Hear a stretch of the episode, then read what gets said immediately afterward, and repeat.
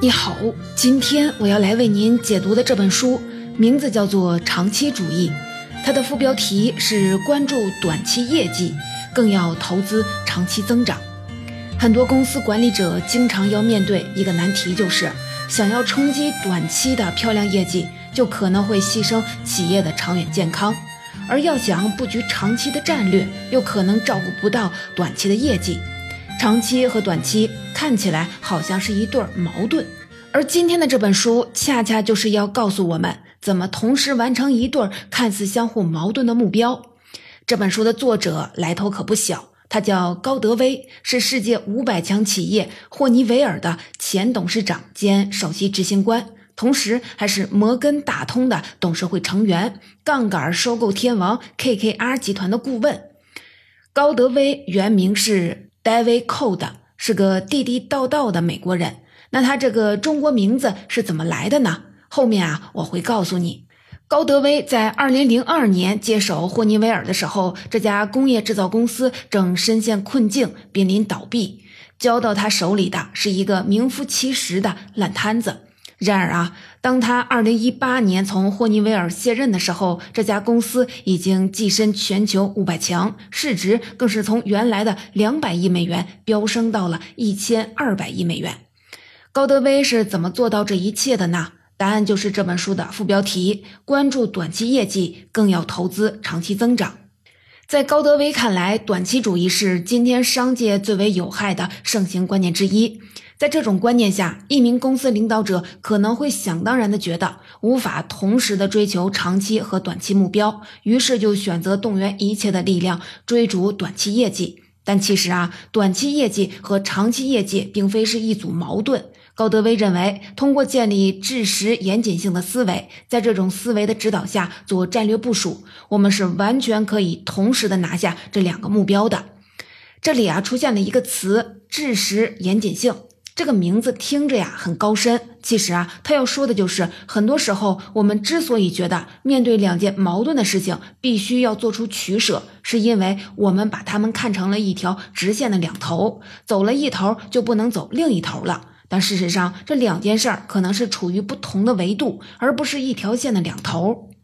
比如这本书关注的短期业绩和长期战略。高德威就认为，他们只是促进公司成长的两个不同的维度，并不存在绝对的对立。除了二选一之外，我们其实还有能兼顾这两件事的第三种方案。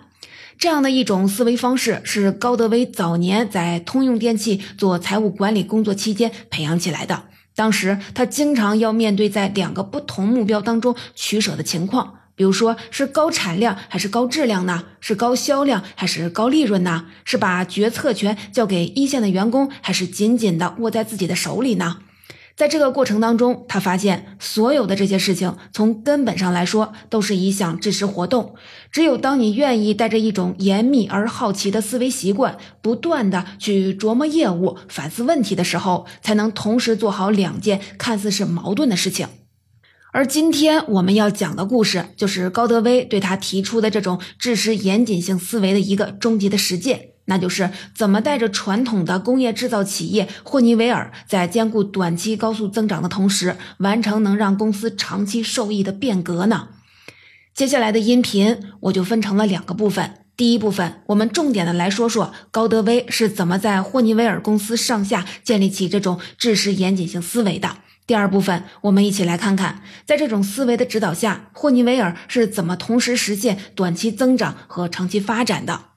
首先，我们一起进入第一部分，看看高德威是怎么在霍尼韦尔公司上下建立起这种知识严谨性思维的。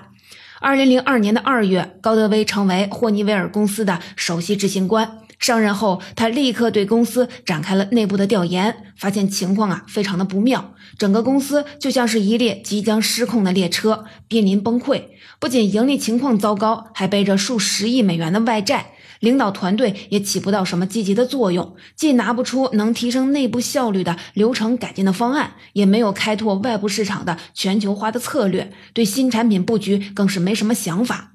更严重的问题还在后边。上任没几个月，财务团队就向他汇报说，他们的盈利前景很不乐观。后来啊，在短短的几周之内，公司被迫两次下调当年下半年的盈利预期。当时，金融界的证券分析师和投资者们本来就不看好高德威，这下更是嘘声一片。一天，高德威刚打开电视机，就看到了一档商业节目里，评论员正在大声的吐槽他，说他根本不配执掌霍尼韦尔。好在啊，高德威并没有被压垮。他说，当时他养成了一种新的习惯，那就是尽量的抽时间独自静坐，把各种压力抛在一边。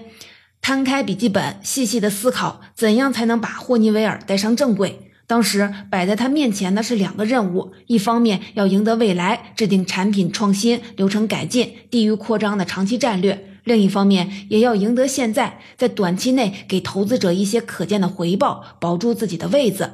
想法很丰满，怎么实现呢？高德威认为要把霍尼韦尔从泥潭里拯救出来。关键在于清除当时公司里普遍存在的知识惰性，在公司上下建立起知识严谨性思维模式。知识惰性这个词啊，一听你就知道它是知识严谨性的反面，也就是想当然的认为在两个看起来有冲突的目标之间，只能选其中的一头，放弃另一头。当时霍尼韦尔的高管们就是一心扑在短期的业绩上，不惜牺牲公司的长期发展潜力。比如说，高德威就发现，为了让财务报表上的数字好看，达到这个季度的目标，高管们可谓是花招百出。比如说，在季度的最后一周，他们会用特殊的低价给经销商供货，或者免费的赠送部分产品来冲业绩。还有啊，在会计账目上做做腾挪，把研发费用进行资本化处理，让这笔钱在当下从成本转为公司的无形资产。或者让供应商预支一小笔钱，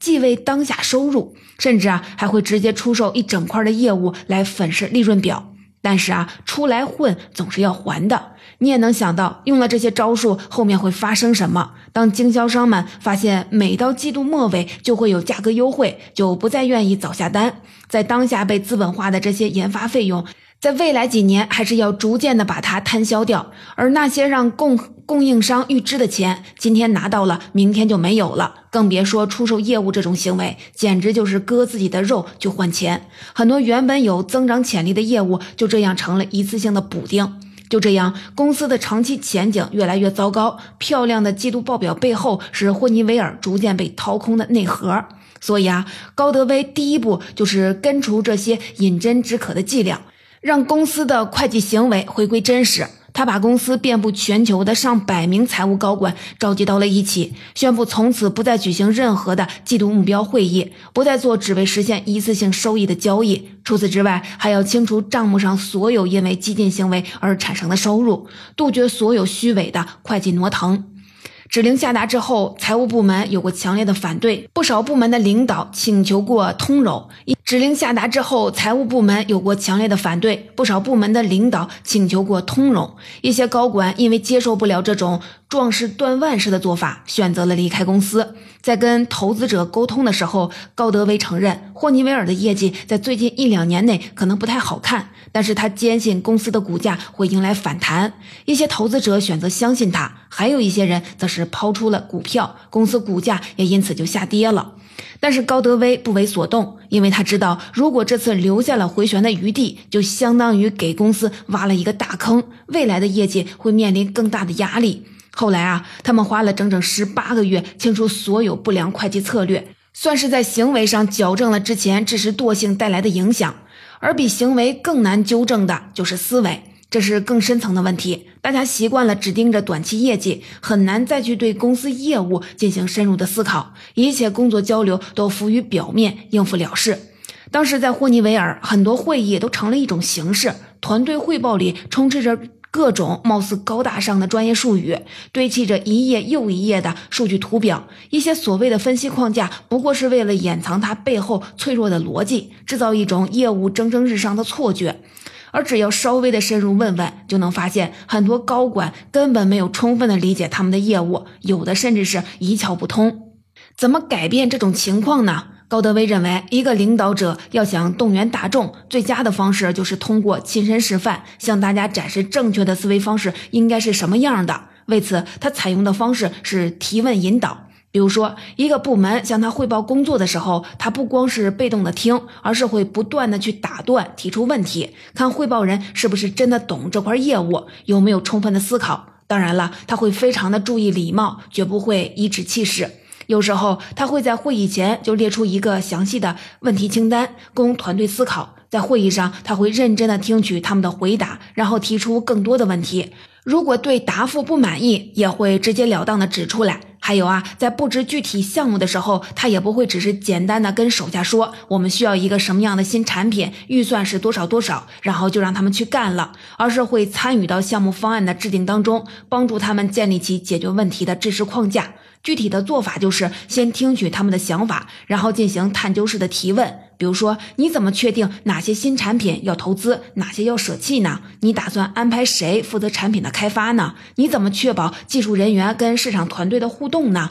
对于这些问题，高德威都是有过切身体验的，其中不少他以前是踩过坑的。所以啊，提问的同时，他其实也是在向员工们传授经验。在每一天的工作当中，他都坚持以这样的礼貌而执着的态度询问业务，一点一点地撬动员工们原本思原本思维当中的知识惰性，提高他们解决具体问题的能力。与此同时，他还会有意识地帮员工们建立知识严谨性的思维，敦促他们在做每一个决定的时候，都要多花点功夫去思考更长期的图景。比如说，当一些高管评估目前的业务有多少可以外包出去的时候，一开始他们认为只有百分之五能外包。但经过一番提问之后，高德威发现，这是因为他们觉得业务外包的成本太高了。而之所以会有这样的想法，是因为他们没有在脑海当中构筑一个更长期的图景。如果把管理这些业务所需要的长期成本，还有对公司应变能力的削弱等隐形成本考虑进来，那么计算公式就会变得非常的不同。依据高德威的经验，一个组织通常有百分之三十到百分之七十的工作都是可以外包的。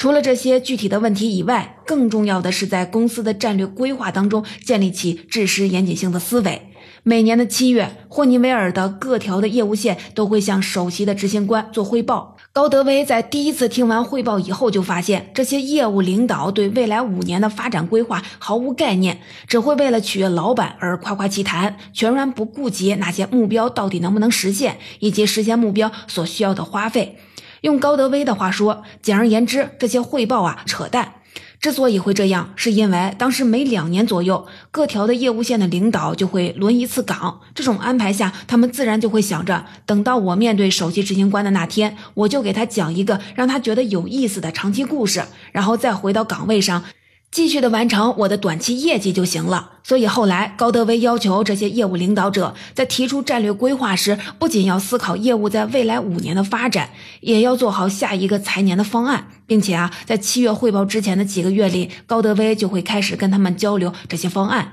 询问他们的想法，并且给出自己的意见。这样，等到了七月正式汇报的时候，这些业务领导关于下一财年的运营规划就会比较具有可行性了。以这个为基础，他们对五年财务业绩的预测也会变得更加符合实际。而等到了十一月，该到了敲定来年预算的时候，高德威也会要求各业务线的领导们在实现短期目标的同时，千万不能放弃对未来的投资。这些啊，都是长短期视角结合的体现。就这样，高德威花了很多年，一点一滴地培养着员工们的知识严谨性思维，这才从思想上贯彻了长短期兼顾的思想。有时啊，他会听到一些员工正在谈论同时做两件看起来相互矛盾的事情，每当这个时候，他都感觉很欣慰。刚才我们讲了高德威是怎样引导员工制定战略规划的，那么他们制定出的战略规划到底是怎么兼顾短期增长和长期发展的呢？他总结出了一种适用于大多数企业的方法，可以概括为四个字：渐进重组。这种方法要求企业在保持固定成本不变的同时，促进利润增长，然后把利润增长带来的盈余资金用于布局企业的长期发展。听着可能啊有点抽象，下面咱们就来具体的讲一讲霍尼韦尔的渐进重组是怎么开展的。先来看它的前半句话。在保持固定成本不变的前提下，促进利润增长，这是一个能够立刻见效、在短期内带来增长的策略。具体怎么实现呢？根据高德威的经验，在大多数的企业当中，劳动力支出要占固定成本的百分之七十到百分之八十，所以控制人数是保持固定成本不变的关键。很多时候，公司高管在想着怎么推动利润增长的时候，就是两种思路：一是增加一些人手，多做一些事儿。二是通过裁员或者是关停部分的业务来缩减成本。但是啊，如果要保持固定成本不变，就得去找第三条路，想办法在保持现有员工数量基本不变的情况下降本提效。于是啊，高德威决定对现有生产流程进行改进。策略就是充分发挥一线员工的聪明才智，让他们参与到流程的改进中来。这个想法源自他年轻的时候在工厂做小时工的经历。当时他就发现，绝大多数的工人都非常的有上进心，他们都很希望能用自己的智慧帮企业改进流程。但是啊，在传统的制造业环境中，他们缺乏正规的发声渠道。高德威发现，很多时候工厂流程改革主要靠工厂的领导拍脑袋。可能有位领导周末读了一本书，周一早晨就宣布自己啊找到了流程存在的根本的问题，而等到实践了才发现并不实用。如果霍尼韦尔能让一线的员工参与流程的改进，不仅能切实的改进低效或者是不合理的流程，还可以激发员工的积极性。但是啊，这里面有一个难题，就是任何改进都必须是全公司的整体行动，而不能把权力下放到个别业务线或者是工厂，让他们自行其事。所以后来高德威带领团队设计出了一套流程改进的系统，能在所有的工厂统一实施，好把一线员工的聪明才智沉淀为整个公司的经验财富。这套系统最大的亮点就在于，各地工厂的工人可以通过日常的会议监督情况，发现问题，推动流程的持续改进。在会议上，从车间的工人一直到工厂的领导者，共同讨论之前问题解决的怎么样了，现在还有什么急需处理的关键问题，怎么去改进。这套系统在全球各地的霍尼韦尔工厂推行之后，为公司省下了一大笔的成本。比如说，在中国的上海，工人设计出了一种新型的切割工具，能减少工人跟锋利刀片的接触，降低工人受伤的危险。在中国的南通，工人建造了一套新型储水罐以及水泵系统，使生产过程当中的水能够被重复的利用，不仅环保，而且每年可以节省三万美元。在印度的普纳，当地工厂在厂房屋顶安装了太阳能的电池板，可以满足工厂百分之十八的电力需求，每年节省约为七万美元。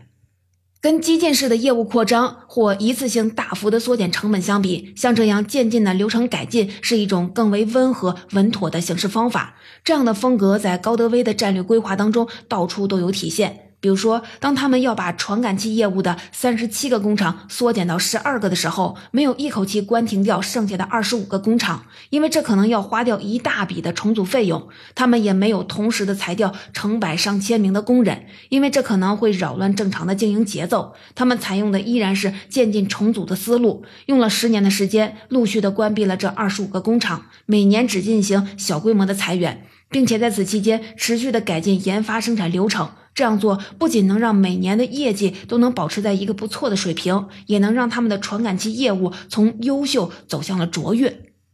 高德威曾经说过，像这样在保持固定成本稳定的同时，通过一系列小型重组的计划来改善公司现有的情况，能让你在每年只需要多做一点点，就能实现经营的效率提升。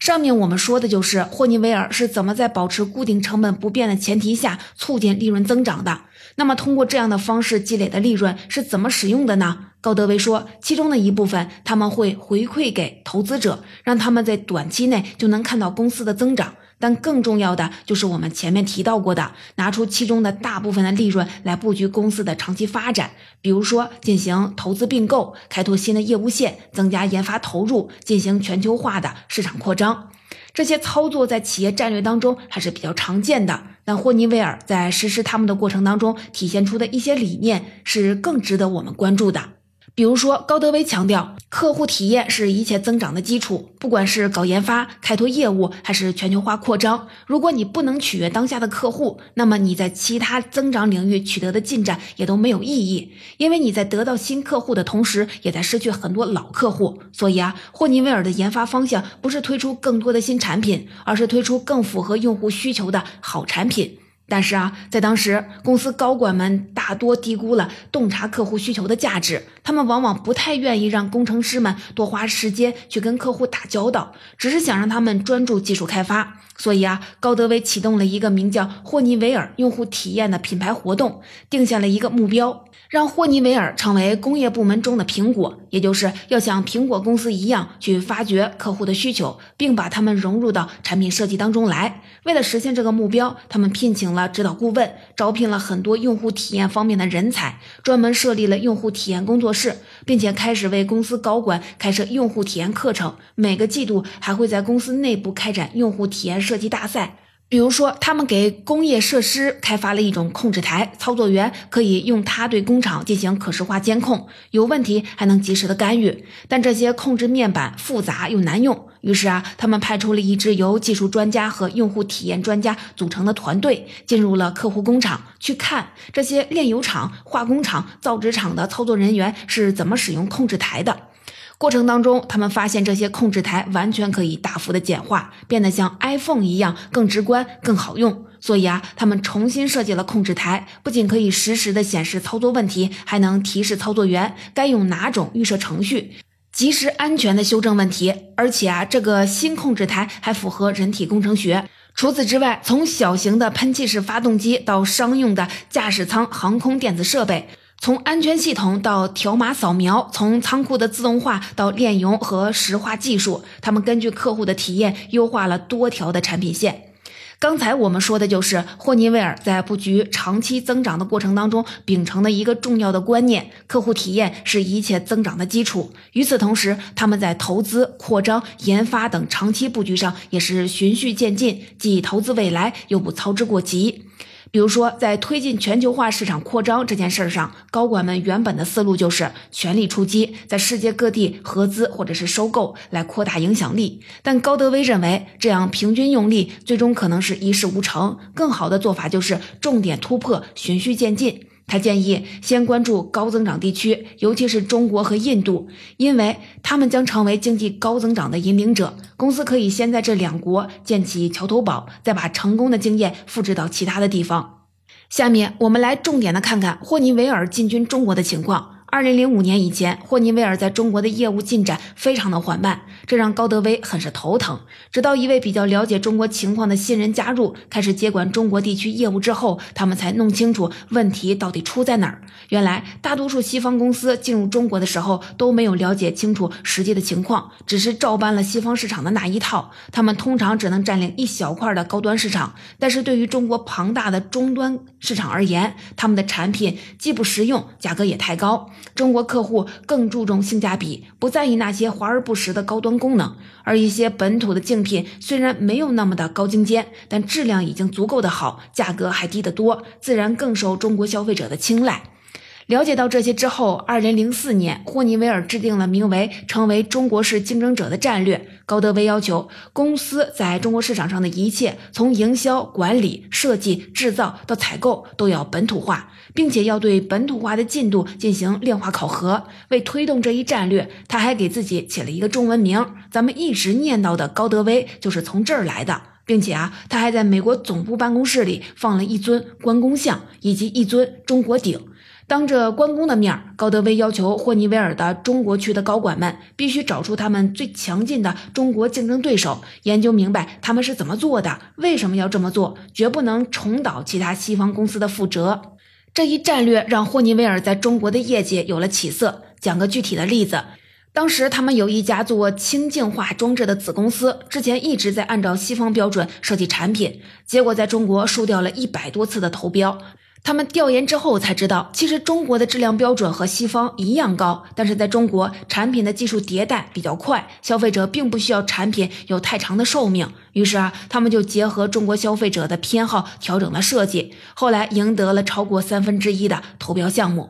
二零零五年，霍尼韦尔中国区的业绩进入了爆炸式的增长阶段。到二零二零年，本书英文版问世之前，中国已经成为霍尼韦尔在美国以外的最大市场，年销售的额度接近了三十亿美元。从二零一零年起，他们开始把在中国的成功经验复制到了其他高增长的地区，用本土化的策略在更多的地方打开了市场。高德威说：“本土化策略听起来像是常识，但实际上却常常不为人所知。”对一直认为自己走在行业前前沿的很多西方企业来说，更是这样。从这个角度看，霍尼韦尔的本土化策略似乎也有一种沉下心来、躬身入局的味道。到这里，我们已经说了很多促进长期增长的举措，但高德威提醒我们，依然要记得那句：要投资未来，但不要操之过急。面对多种增长举措的时候，不要同时的发力，四处出击，分清轻重缓急非常重要。在开始行动之前，首先要评估自身优势劣势，确定一个最有机会的增长方向，有针对性的努力。书中的剩下的部分，高德威还描述了他们在2008年美国经济大衰退期间是怎么应对，并在衰退结束后实现爆炸性业务增长的。还有啊，他们是怎么确保在人事变动的情况下，依然能兼顾长期和短期业绩的？这些内容我们今天啊就不展开了，感兴趣的朋友可以去阅读原书。总结，最后啊，我来总结一下今天跟您重点分享的内容。在高德威看来，短期主义是今天商界最为有害的盛行观念之一，而短期业绩和长期发展被很多人视为是一组矛盾。但知识严谨性思维告诉我们，企业可以兼顾这两个目标。为了在霍尼韦尔公司上下贯彻知识严谨性思维，高德威通过深入持续的提问引导，帮助公司的员工清除知识的惰性，并逐渐的建立起了长短期兼顾的思维模式。在这种的思维指导下，霍尼韦尔制定了一套兼顾企业的短期业绩和长期发展的方法，叫做渐进重组。这种方法要求企业在保持固定成本不变的同时，促进利润增长，然后把利润增长带来的盈余资金用于布局企业的长期发展。和激进扩张或者是急剧收缩的变革策略相比，渐进重组是一种更为温和稳妥的行事方法。也是知识严谨性思维的指导下一种非常典型的实践策略。高德威把这种策略应用在了公司整体战略和几乎所有的业务线条上，取得了显著的成效。霍尼韦尔的营业的利润率从2003年的百分之八左右提高到了2018年的百分之十六，销售额也几乎是翻番。在这之前，不看好霍尼韦尔的很多证券的分析师，甚至转变为了渐进重组策略的坚定的信徒。霍尼韦尔用了十几年的时间，从衰落走向了卓越。